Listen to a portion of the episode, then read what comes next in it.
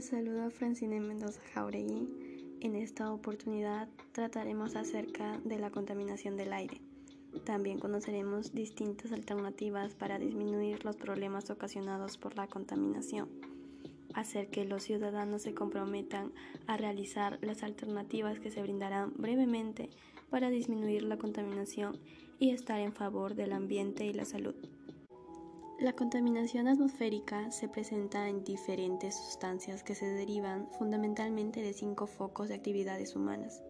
Las industrias, el transporte, la agricultura, los residuos y los hogares. La concentración de estas sustancias químicas es altamente nociva para la salud del ser humano y de animales.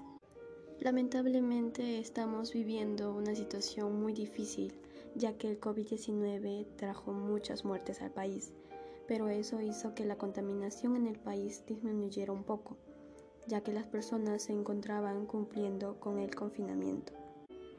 Asimismo, entre las causas que ocasiona esta situación se encuentra la quema de basura, que generan problemas respiratorios, dolores de cabeza, etc.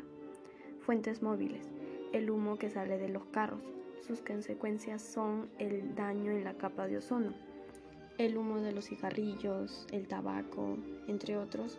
Sus consecuencias son deterioro del agua. Pero todo esto podemos frenarlo, depende de nosotros.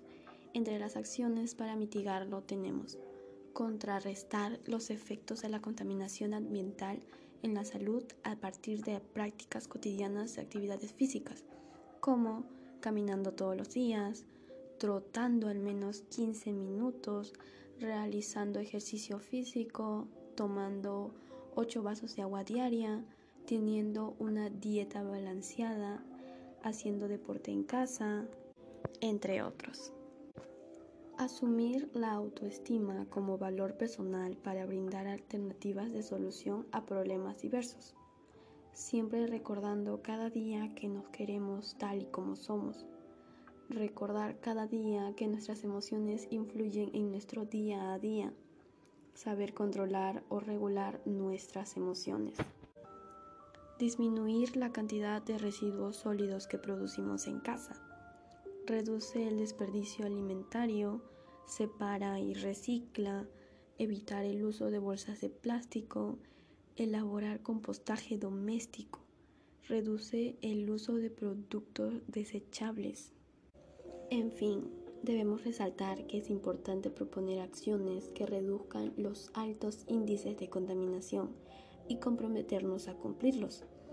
Porque si lo cumplimos, estarías ayudando a tener una mejor salud para todos y además una mejor armonía con todos los demás seres vivos de nuestro planeta Tierra. Si nos unimos todos como hermanos, lograremos un mundo feliz si supiera que el mundo se acaba mañana, yo hoy todavía plantaría un árbol. Esta frase es para reflexionar y no esperemos que en un futuro nos arrepintamos. Me encantó poder compartir mi opinión e información del medio ambiente. Nos vemos en un próximo podcast. Adiós.